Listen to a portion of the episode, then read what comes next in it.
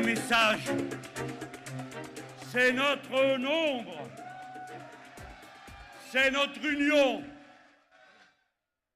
Il est fini le temps de l'éparpillement et de l'impuissance. Enfin, nous sommes réunis. Enfin, nous pouvons nous avancer devant le pays et lui proposer nos solutions. Nous voici sur une place, c'est-à-dire un lieu ouvert à tous puisque nous parlons à tous. Sur une place comme dorénavant, c'est le signal qui se donne dans le monde quand commence une insurrection civique comme celle que nous appelons. Nous tenons le premier rassemblement de la campagne présidentielle. Nous ne sommes pas réunis pour célébrer un candidat, mais notre force collective. Nous ne sommes pas réunis pour régler des comptes, ni pour faire je ne sais quelle guerre improbable à des personnes. Nous nous avançons devant notre peuple avec le sens du sérieux et des responsabilités qui doivent être les nôtres pour chacun d'entre nous dès lors que nous avons cette claire conscience que la saison des tempêtes est revenue dans l'histoire et que dès lors, il nous revient d'être les cœurs fermes et déterminés qui sauront sans affolement proposer les ruptures qui sont nécessaires pour tourner la page de cet ordre absurde qui plonge l'humanité dans le chaos.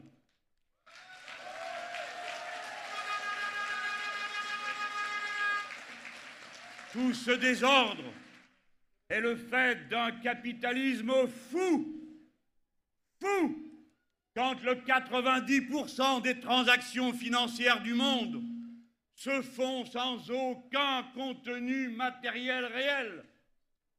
Fou, quand dans la cinquième puissance économique du monde, la nôtre, 300 000 personnes sont privées d'électricité parce qu'elles ne parviennent plus à se la payer alors que nous avons le premier réseau d'Europe.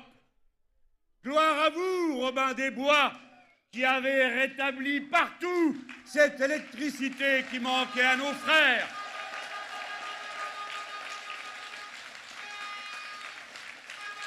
Un capitalisme fou quand les moyens de la science et les outils techniques permettraient d'améliorer la vie humaine et que l'on voit l'espérance de vie en bonne santé reculer dans sept pays d'Europe, dont l'Allemagne qu'on nous a présentée comme un modèle, parce qu'elle vendrait davantage et mieux que d'autres, au prix d'avoir plongé le 20% de sa population dans la pauvreté. Un capitalisme fou, aveuglé de productivisme, qui, tout en faisant des déclarations lénifiantes, a vu pendant l'année 2010 battre des records d'émissions de CO2, en sorte que, dorénavant, c'est l'écosystème humain lui-même qui est en cause, qui fait que chacun d'entre nous sommes responsables personnellement par nos choix, nos actions, nos engagements politiques, du destin commun de l'humanité, de la conservation du seul écosystème qui rend possible la vie humaine et qui se trouve compromis du fait de ce capitalisme et de ce productivisme. Ce qui est en cause à cette heure, c'est le destin de la civilisation humaine. Oui, la crise est un grand malheur, mais elle est aussi une opportunité pour faire naître un monde nouveau, conscient, fraternel, voué à la vie plutôt qu'au pillage et à se gaver comme il se passe aujourd'hui du fait des puissances qui accaparent tous les pouvoirs. Le pire pour nous, ce ne serait pas la crise, le pire serait si nous n'arrivions pas à en tirer un monde nouveau. C'est pourquoi, à l'horizon de 2012, nous faisons davantage qu'une campagne électorale. Dans ce contexte, ce n'est pas d'une alternance à la papa dont il est question. Ce n'est pas que les uns remplacent les autres dans les postes d'importance pour substituer ceux qui donnent des coups de bâton à ceux qui proposent l'esparadrap, à moins que ce soit l'inverse. C'est à une rupture que nous appelons le peuple français. La question est de savoir qui peut incarner l'intérêt général humain. Est-ce l'oligarchie et la combinaison sous l'action mystérieuse de la main visible du marché qui vient toucher de si près vos poches? Ou bien l'intelligence collective du grand nombre, le peuple, le peuple tout entier, qui sait mieux que d'autres ce qui est bon pour lui, car il s'agit de lui.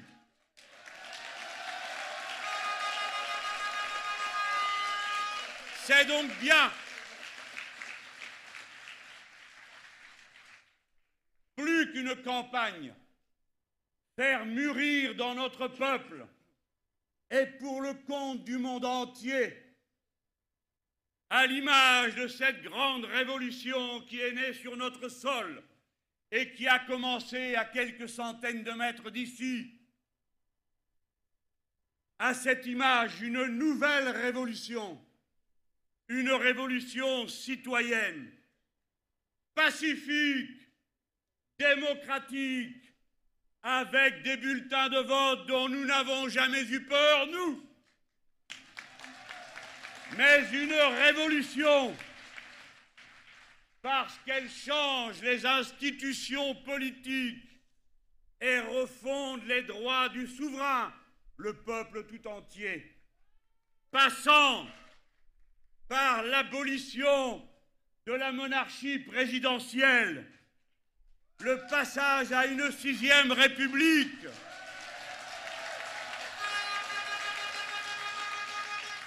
qui soit le fait d'une assemblée constituante, qu'on ne me dise pas qu'on ne peut pas changer la Constitution. Depuis 1958, ils l'ont changée 24 fois. Et au cours des dix dernières années, dix fois, une fois par an, et la dernière n'est même pas finie d'être appliquée. Ce qu'ont en commun, parmi ces 24 en révision, 22 d'entre elles, c'est qu'elles ont été décisives et faites sans demander l'avis du peuple par référendum, comme nous nous engageons à le faire.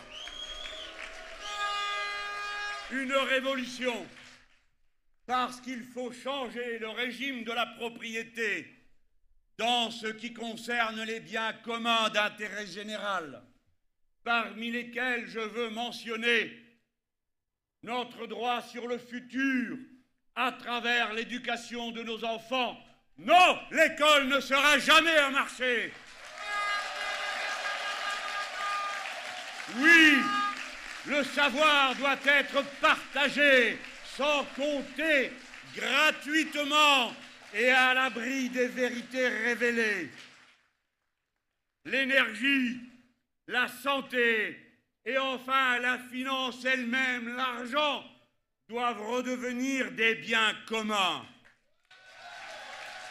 Une révolution enfin dans l'ordre des valeurs, car il s'agit de substituer dans la hiérarchie des normes qui s'appliquent à toutes circonstances, non plus la concurrence libre et non faussée, qui est la valeur cardinale de la construction de l'Europe libérale, mais la solidarité,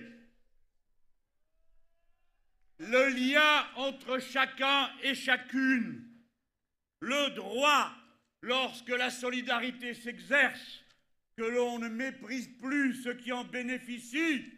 Ah bas le mot d'assistanat Il n'y a pas d'assisté, il n'y a que des citoyens qui s'entraident.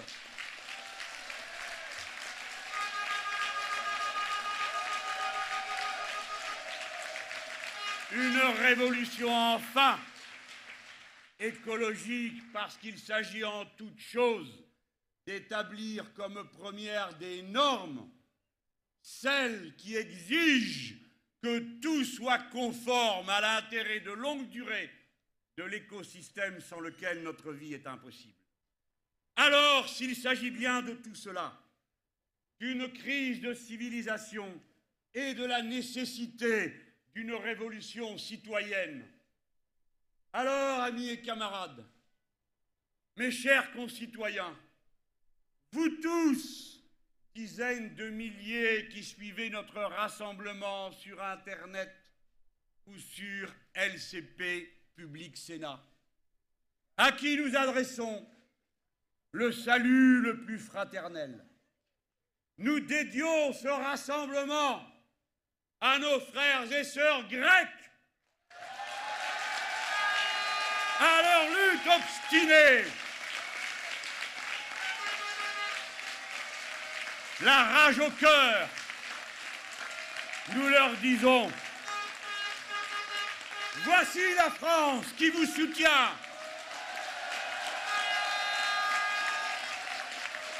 Les banquiers français qui vous pressurent et vous oppriment.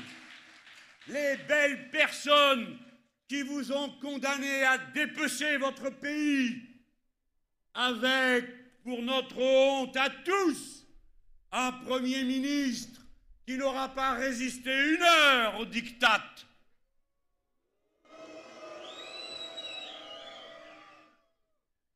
Nous leur disons, les mauvais jours finiront.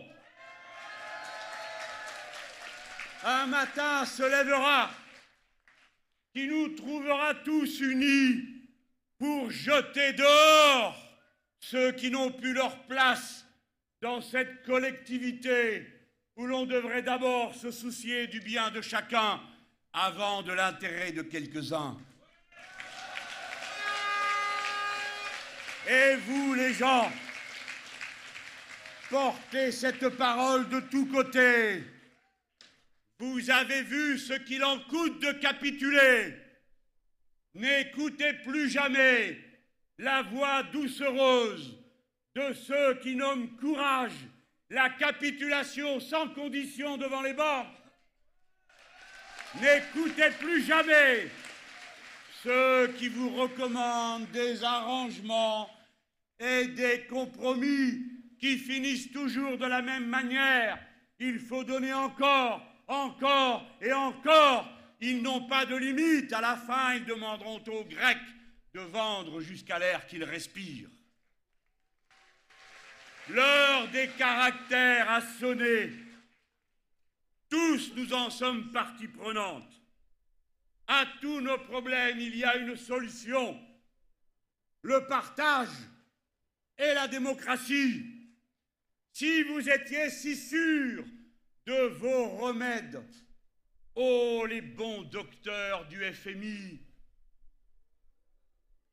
alors vous feriez le minimum qui s'impose à une conscience libre. Vous qui nous faites si souvent la leçon et allez chercher dans le monde d'une manière partisane et très mal informée des contre-exemples à nos soucis républicains et démocratiques, puisque vous êtes, paraît-il, les phares de la liberté.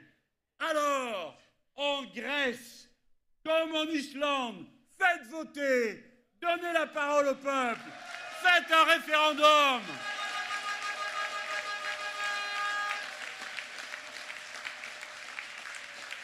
J'ai dit, c'est l'heure des caractères et c'est pourquoi je veux faire une deuxième dédicace. Je dédicace notre soirée à la décision du juge qui a relaxé Xavier Mathieu, le leader des Contis,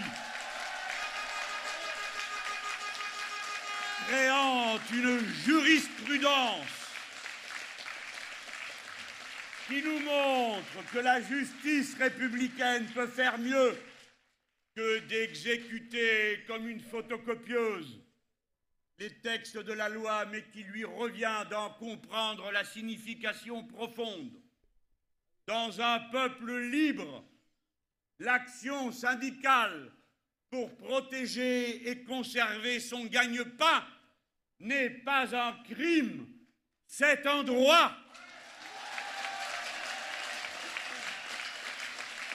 Xavier Mathieu et vous autres, les syndicalistes qui avaient le cran, quand il se fait mille fichages par jour, de résister, quand il se fait. 900 000 gardes à vue par an, c'est-à-dire 1% et demi du total de la population, nourrissons et grabataires compris, nous saluons votre courage et nous disons à chacun d'entre vous et à chacun d'entre nous, le premier devoir d'une conscience libre, c'est de résister. La France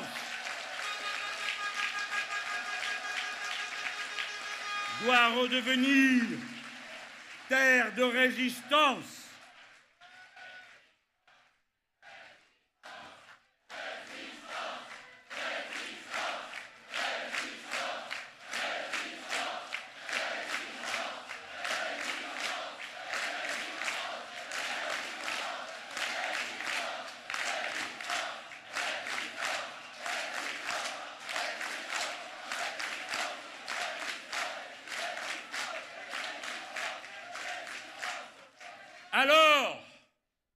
si tel est bien le tableau, si tel est bien le défi, il nous faut être à la hauteur des circonstances. Et c'est pourquoi nous en avons réuni la première des conditions. C'est l'union qui a rompu les habitudes les plus précieuses et les plus respectables je salue ces militants, ces citoyens engagés qui en ont pris l'initiative, se demandant parfois s'ils faisaient bien, s'ils n'allaient pas compromettre ce qu'ils avaient si précieusement gardé pour notre bien à tous. J'adresse le salut le plus cordial à tous ceux qui, par leur vote, ont rendu possible notre union, notre programme partagé, nos candidatures communes à la présidentielle et aux législatives, nous rendant dignes du peuple français. Je salue les militants communistes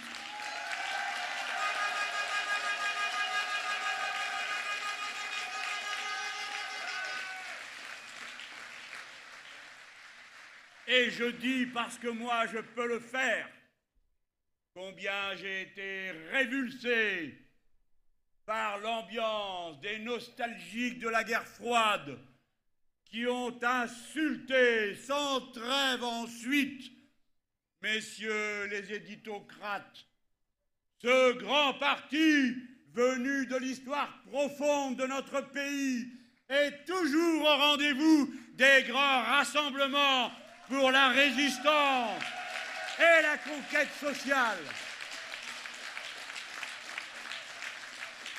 Oui, nous sommes le front de l'Union.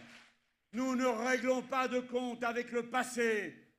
Nous travaillons sans exclusive. Nous tendons la main à tous, à toutes, quoi qu'ils aient pu penser jusqu'à ce jour et à cette heure. Nous avons, par notre sérieux, par notre travail, par notre rassemblement, mérité de la patrie républicaine. Nous méritons votre confiance.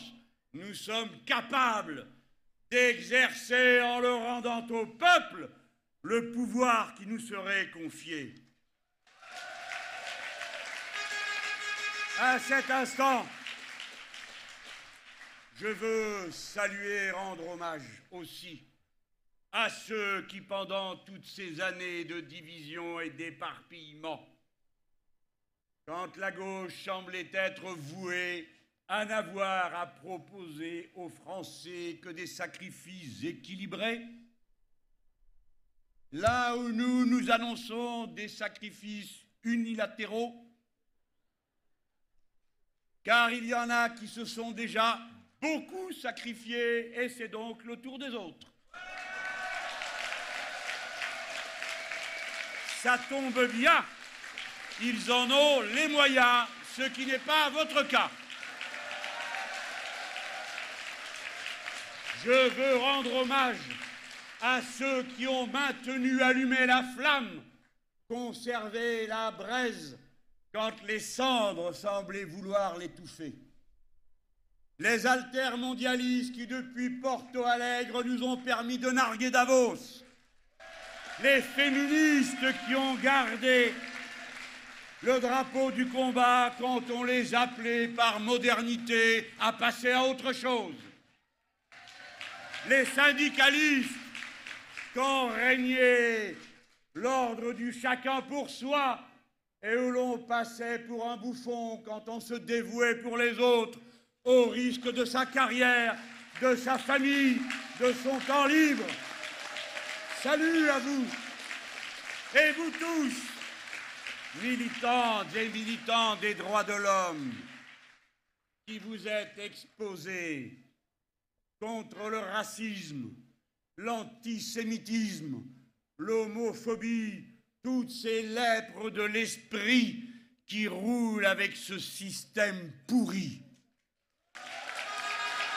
À vous, les justes, qui n'avaient attendu aucune consigne pour aller à la rescousse des enfants que l'on venait ramasser dans les écoles pour prendre leurs parents en otage.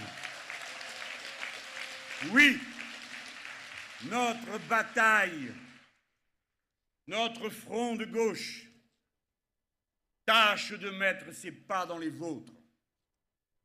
Alors, telle qu'est cette France, tels que sont ces moyens qui nous sommes donnés, nous sommes, quand règne à présent, dans le reste de la gauche, un certain tohu-bohu. Et des compétitions que nous respectons, mais dont nous ne sommes pas toujours sûrs de comprendre les différences.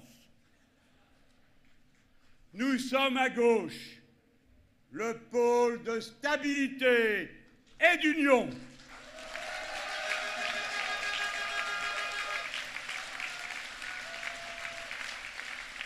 Nous,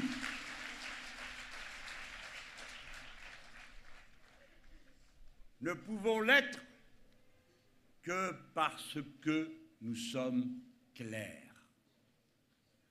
On ne peut pas unir notre peuple dans la confusion, les astuces politiciennes, les mots à quadruple sens, et ainsi de suite. Notre programme partagé, qui sera présenté à l'endroit où sa rédaction a commencé, c'est-à-dire à la fête de l'humanité. S'intitule L'humain d'abord, parce qu'il n'y a rien de plus anticapitaliste, de plus républicain de plus communiste, de plus socialiste, de plus écologiste, de plus libertaire que de proclamer place à l'humanité, à celle qui est en chacun d'entre nous, hommes et femmes, enfants, personnes de tous âges. De notre programme, je ne vous dirai que quelques mots pour qu'ils soient entendus sans ambiguïté. Nous sommes le parti de la radicalité concrète. Nous annonçons que nous allons prendre, prendre beaucoup,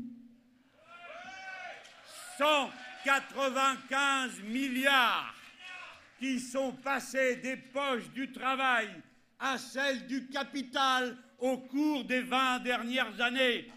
Telle est notre marge de manœuvre. Nous sommes les partageux.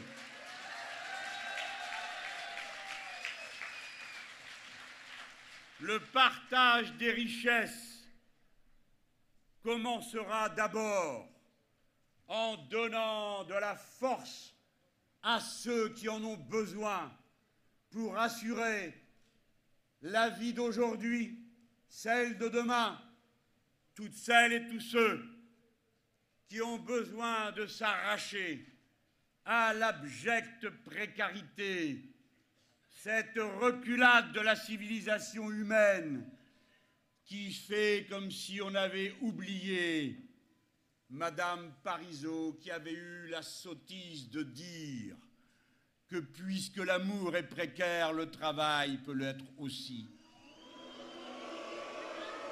Madame, pour nous, l'amour, c'est pour toujours.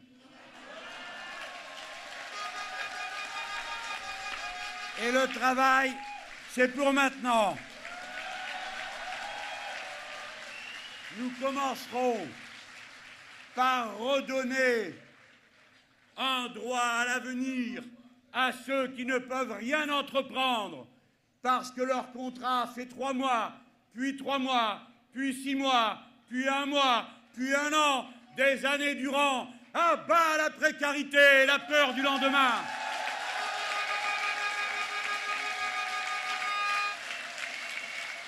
Aux 850 000 précaires des trois fonctions publiques, nous donnons au moins une bonne raison d'aller voter en 2012. Nous faisons le serment devant vous que vous serez tous titularisés puisque vous êtes assez bons pour faire le travail aujourd'hui. Et aux précaires du privé, nous interdirons dans les entreprises, dans les plus grandes comme dans les plus petites, qu'il y ait plus de 5 à 10% de précaires. Et tous les autres devront avoir un CDI pour qu'on en revienne à la période où c'était le contrat normal. Enfin, se projeter, s'organiser. Et dans les entreprises, nous rétablirons contre le gavage de quelques-uns qui en font l'aveu, comme vous l'avez vu sur cette émission de télévision où M. de Margerie, en toute bonne conscience, le patron de Total, a pu me dire qu'il ne savait pas pourquoi il gagnait 3 millions d'euros. Alors je lui ai dit, si vous ne savez pas, alors rendez-les.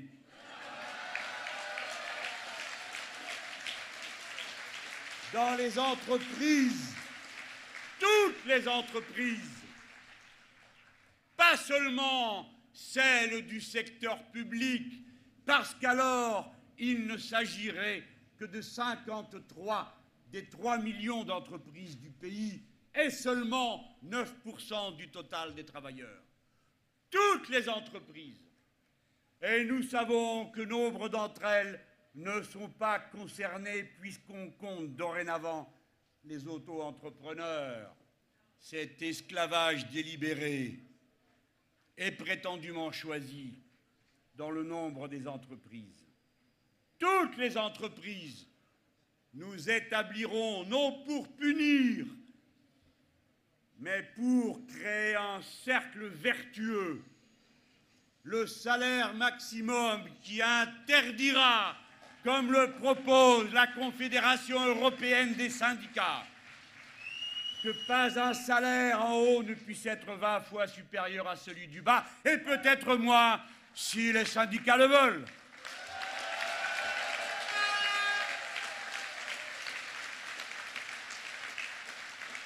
Partage des richesses et planification écologique.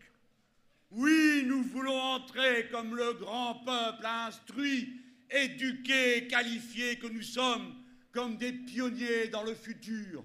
Rien ne nous fait peur. Nous sommes capables d'organiser la transition énergétique.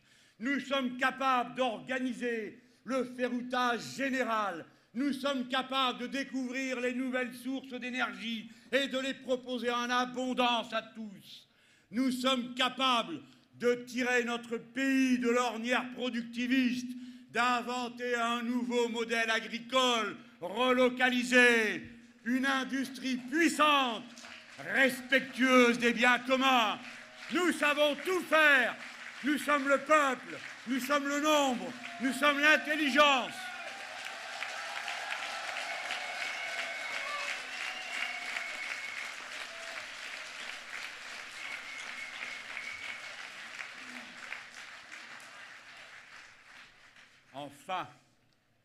Et pour ne mentionner que cela,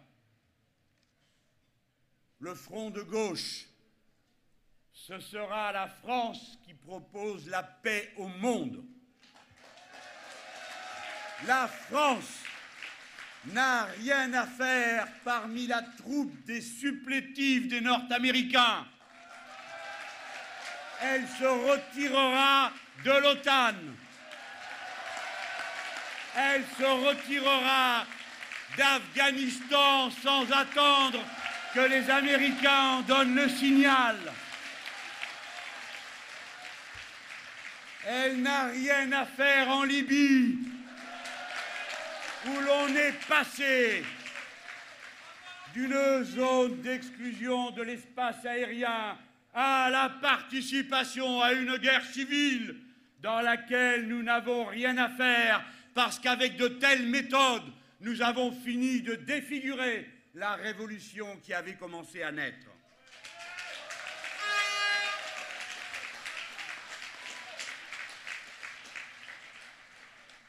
Vous tous qui nous écoutez, vous qui êtes ici, ne doutez pas de votre force ni de votre capacité à déjouer les chantages imbéciles qui vous sont proposés. Quand la droite et son conseil d'administration stipendié, l'UMP, a lâché sur vous le chien de garde,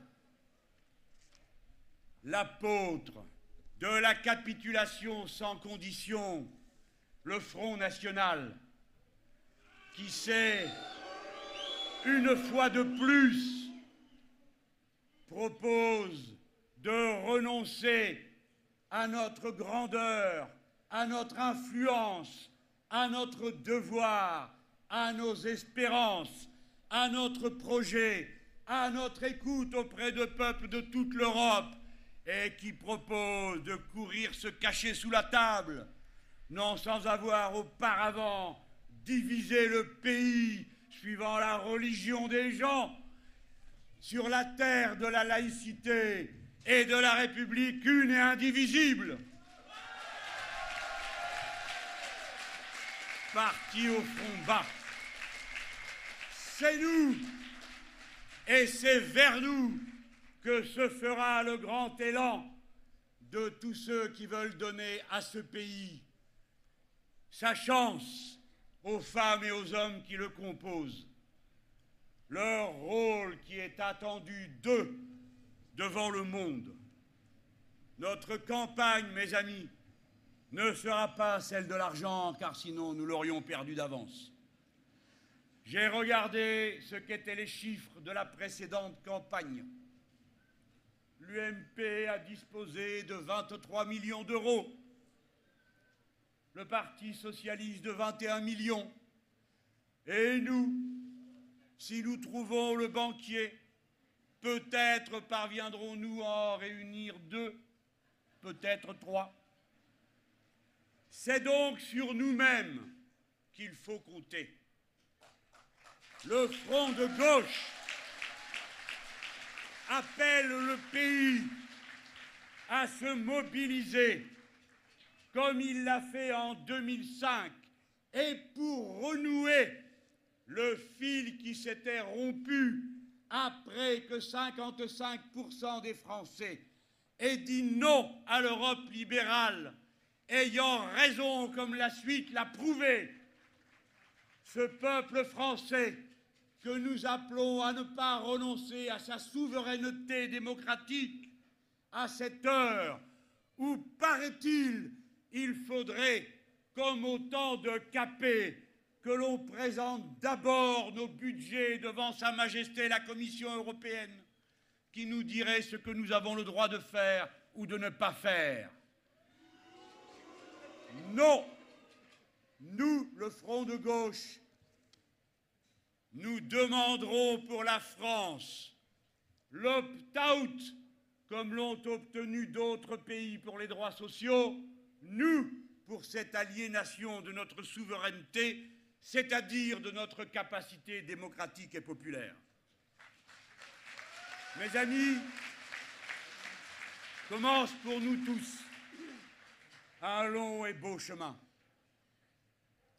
Oui, je l'ai dit, il est fini le temps de notre éparpillement. Allez de tous côtés et songez qu'entre indignation et résignation, l'histoire n'a pas encore tranché du point où elle posera pour finir le curseur.